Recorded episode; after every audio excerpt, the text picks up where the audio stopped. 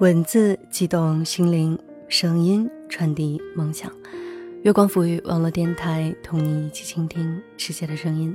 耳朵们，好久不见，我是你们的老朋友好多肉。最近《微微一笑很倾城》在热播当中，我记得里面男主小奶的一句话非常的经典。微微问他。你以前谈过恋爱吗？我怎么觉得你不像是新手？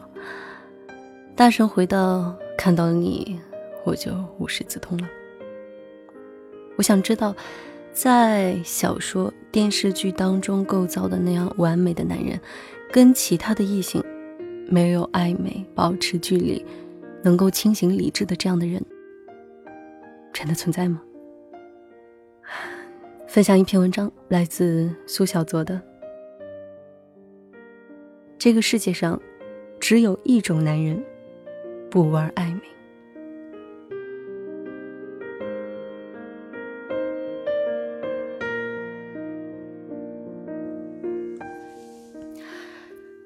这个世界上，到底有没有坐怀不乱的刘夏慧？暧昧和智商还有关系？闺蜜小辉深夜打来电话，她在电话那头泣不成声。小左，我和男朋友吵架了，我一赌气，穿着睡衣和拖鞋就跑出来了，连钱包都忘了带，眼下正在大街上喝西北风呢。我今晚可不可以住你家里啊？我赶紧说，好，你赶紧打个车来我家，我现在就去门口接你。车费我帮你付。撂下电话，我慌忙从被窝里爬出来，翻箱倒柜的去找那件长至脚踝的宝蓝色羽绒服，然后手忙脚乱的拿起钱包，以百米冲刺般的速度奔向小区门口。在寒风瑟瑟的黑夜中，等了十五分钟后，小辉在一辆黄绿相间的出租车。仓皇的走下来，满脸泪痕，眼睛都哭肿了。我赶紧跑去，把羽绒服披在他身上。付完车费，搂着他的肩膀，慢慢的往家走。一路上，我俩非常默契，谁都没说话，我只是紧紧的握住他冰凉的手。想给他点温暖的力量。回到家，我直接把浑身冰冷僵硬、嘴唇冻得发紫的小薇送进被窝，给他温了一杯热牛奶。握住热牛奶的那一刻，小辉再也忍不住，泪流满面，黄豆大的泪珠就像断了线的竹子，啪嗒啪嗒。掉进牛奶杯子，我紧紧抱住他，小心翼翼的问：“到底发生了什么事儿？这不是马上就要结婚了吗？”小慧边哭边说：“她不小心看到男朋友老杨里的手机短信，他居然给初恋发消息说：‘对不起，我又忍不住开始想你了。’更恶心的是。”那个贱女人还回了信息，我也想你，亲爱的。然后，他花了一下午的时间，把那两贱人的微信、微博和 QQ 翻了个底朝天。这对狗男女居然互动的比他还频繁，这摆明着就是婚前出轨。我突然打住怒火冲天的小辉。不对呀，老杨的初恋不就是你小回吗？从高中一直追到你大学毕业，对你的感情那真是海枯石烂，日月可见，不可能随便出轨吧？小辉恶狠狠地说：“我也是最近才知道，他在追我之前还暗恋过一个绿茶婊，那女的特别高冷，一直不搭理他，所以才掉头追的我。”老杨说。自从在高中群里公布我俩结婚的消息后，绿茶婊就开始找各种理由勾搭他。我忍不住安慰小辉，估计老杨也就是婚前弥补下青春期时期的遗憾，聊聊骚，玩玩暧昧而已，不会动真格的看背叛。小辉满脸喷火的望着我，你觉得玩暧昧聊骚不算背叛吗？这分明就是精神出轨。你不是经常说外遇就像蟑螂，你逮到了一个，还有千千万万躲在角落里，所以一次不忠，百次不用。我叹了口气，老实说，我也非常反感暧昧，但是十几年的感情，你真的轻易放得下吗？平心而论，老杨待你真的跟伺候老佛爷没啥两样。即使你跟他分手，再找一个，你就能确定他会对你百分之百忠诚吗？小辉瞪着一双无辜的大眼睛，满脸失望的问我：“难道这个世界上就没有对感情绝对忠诚的好男人吗？”为了心爱的女人拒绝所有的暧昧吗？老实说，我很难回答小辉这个问题，因为我也不确定这个世界上到底有没有坐怀不乱的刘夏辉。最终，小辉还是和老杨分手了。他红着眼圈对我说。她是一个对感情有洁癖、眼睛容不得沙子的倔强女孩，她受不了任何形式的背叛，哪怕只是暧昧。她相信这个世界上一定有男人会像她一样对感情忠贞不渝。她发誓一定要等到那个肯为了她拒绝所有暧昧的男人。但是这个世界上，到底有没有不玩暧昧的男人呢？我不知道。我是一个很较真的人，心中有了疑问，一定要想明白、搞清楚，才会善罢甘休。于是，带着这个问题，我去问了很多男性，他们纷纷表示，在他们眼里，和姑娘聊聊天不算出轨。因为大多时候，他们会打着朋友的旗号，和对他们示好的姑娘们谈人生、聊理想、吐露心声。一旦被女朋友发现，便会理直气壮地说：“我们只是朋友，聊个天而已，啥都没有做。”事实上，男女之间根本没有纯洁的友谊，异性之间的友谊就是友人之上，恋人未满的暧昧状态。当我把这个问题抛给女性友人时，他们立马开启吐槽模式，口诛笔伐男人暧昧的各种恶劣行径。都说兔子不吃窝边草，但男人暧昧的对象却往往都是朋友圈里的女性或者女同事，而他们惯用的暧昧伎俩通常都是循序渐进，从微博、朋友圈点赞、评论。到深夜畅聊，慢慢觉得相见恨晚，互有好感，特别聊得来，到最后互发照片、语音、视频，最后发展成地下情或者炮友。如果刚开始聊天的阶段被女朋友发现后，他们会非常无辜，朋友圈点个赞，微信聊个天而已，至于大惊小怪上纲上线吗？但有的男人就是特别贱，不给自己的女朋友评论点赞，也从不在朋友圈和微博公布女友的照片以及任何信息，却手贱的去给别的女人殷勤的点赞、评论、微信早中晚问安情好。这不是暧昧是什么？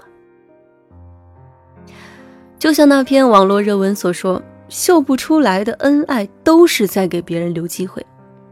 当男人在朋友圈伪单身，无非就是给身边的单身女性发出暧昧的信号：“我单身，求交往。”女人是一种天生缺乏安全感的动物，如果真的爱上一个人，他们会变得敏感多疑，触角密密麻麻，爱吃醋，有点作，有点小矫情。他们恨不得把男朋友手机通讯录的所有女性都当成假想敌，巴不得他们通通删掉才放心。但是这个世界上，真的有男人为了给对方足够的安全感，而把手机通讯录里的女性通通删掉？变成异性绝缘体吗？有，估计不在地球上，可以去火星上碰碰运气。在地球上，十个男人，七个傻，八个呆，九个坏，还有一个人人爱。因此，那第十一个男人肯定就是火星男。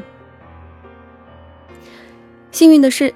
兜兜转转，百转千回之后，小回还真的遇到一位火星男，而且对方还是一位帅气多金的学霸。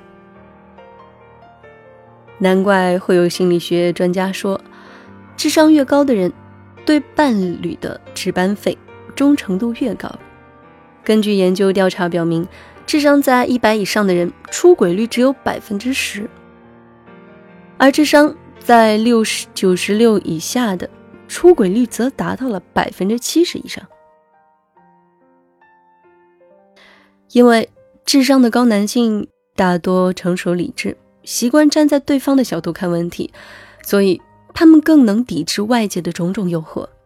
他们看问题全面，目光深远，他们会权衡外遇带来的风险和对生活的影响，因为。他们能更好的控制和约束自己的能力。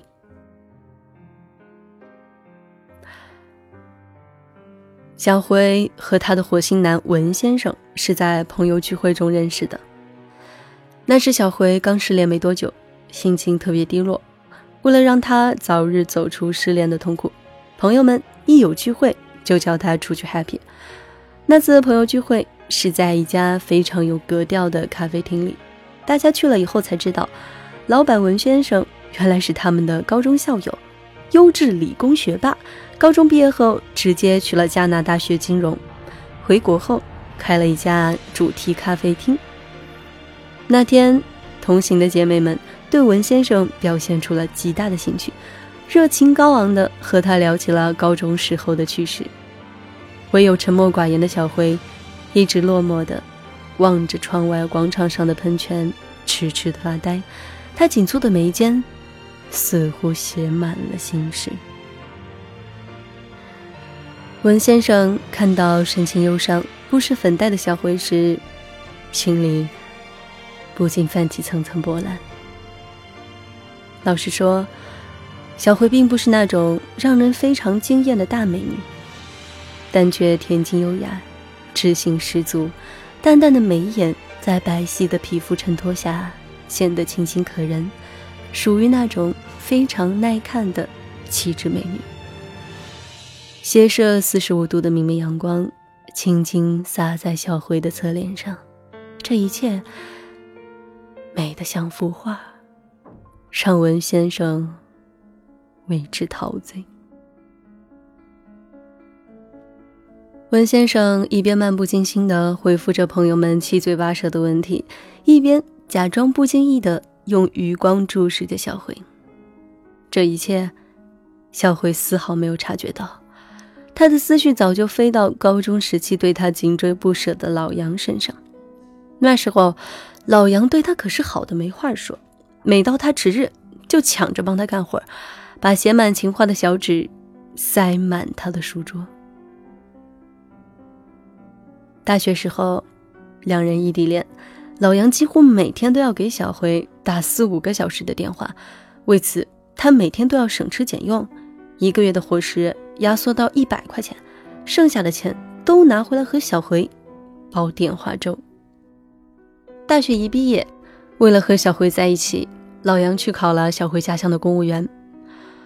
后来，小辉受不了小城市平淡乏味的生活，想要去北京考研继续。继续深造，老杨二话没说，辞掉公务员的工作，跟着小辉到了北京。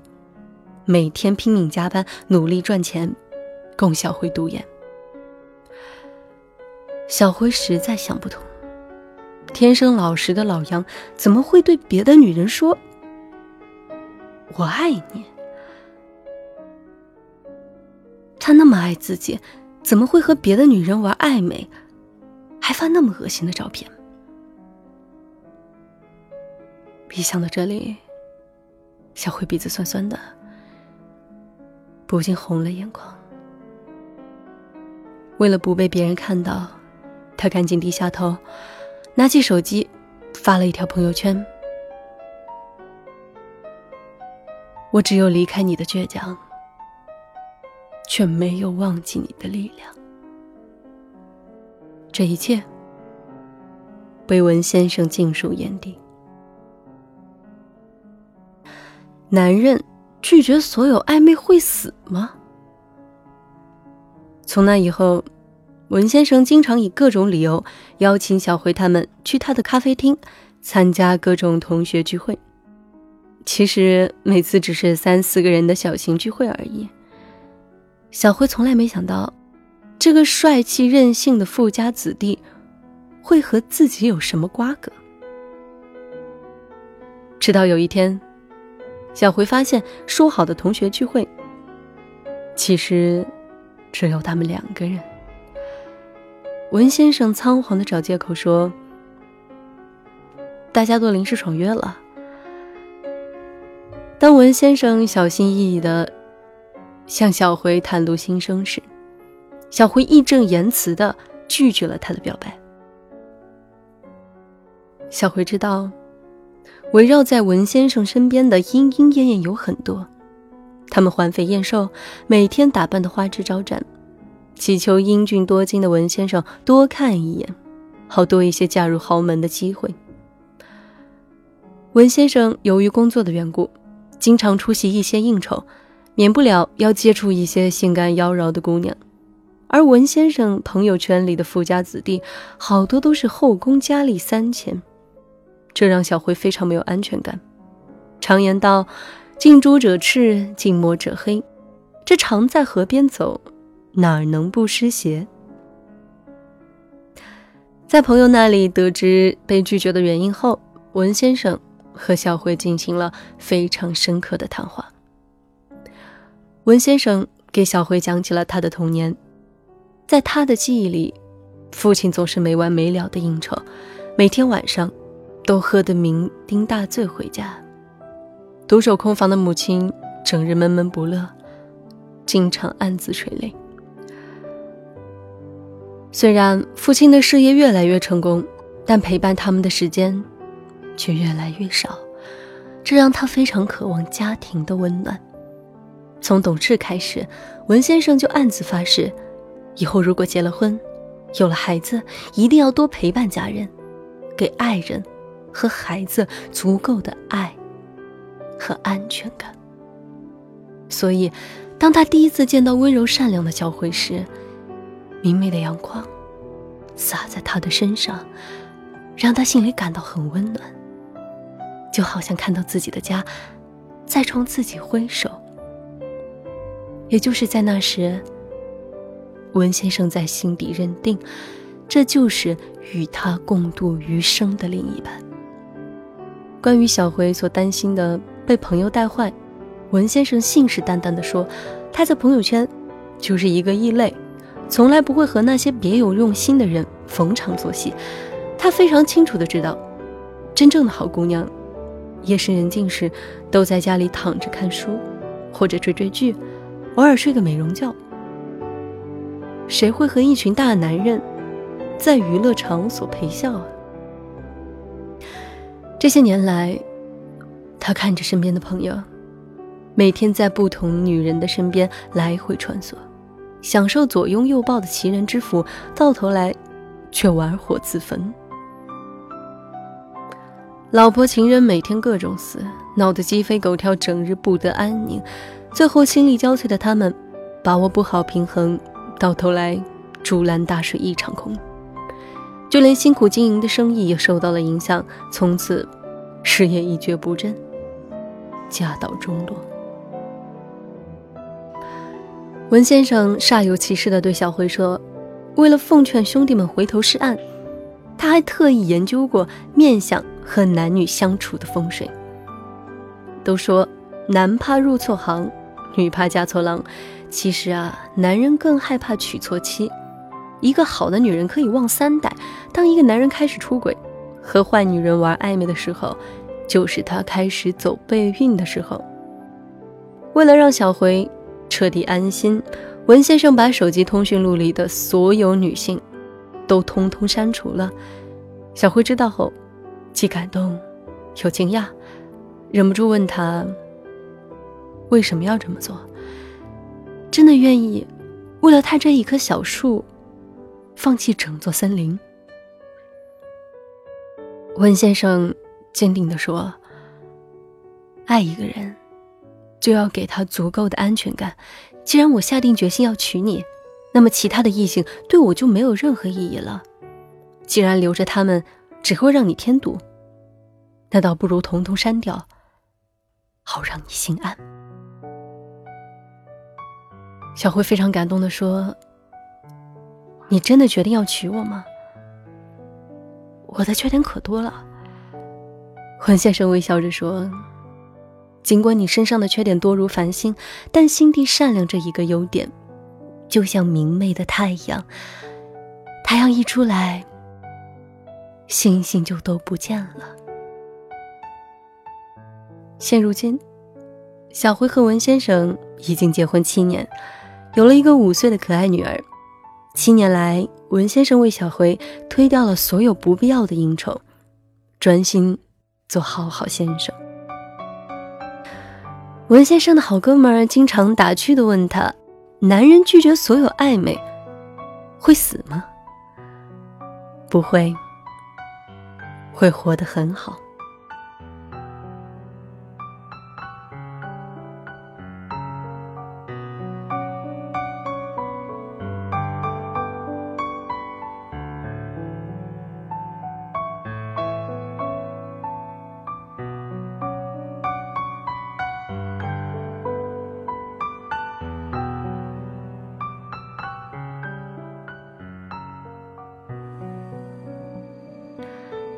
好了，本期节目到这里就结束了。如果你喜欢我们节目的话，可以关注我们的新浪微博“月光浮语网络电台”和公众微信号“城里月光”。如果你想推荐稿件给我的话，也可以关注我的新浪微博“好多肉肉肉”。耳朵们，晚安，我是好多肉，我们下期再见。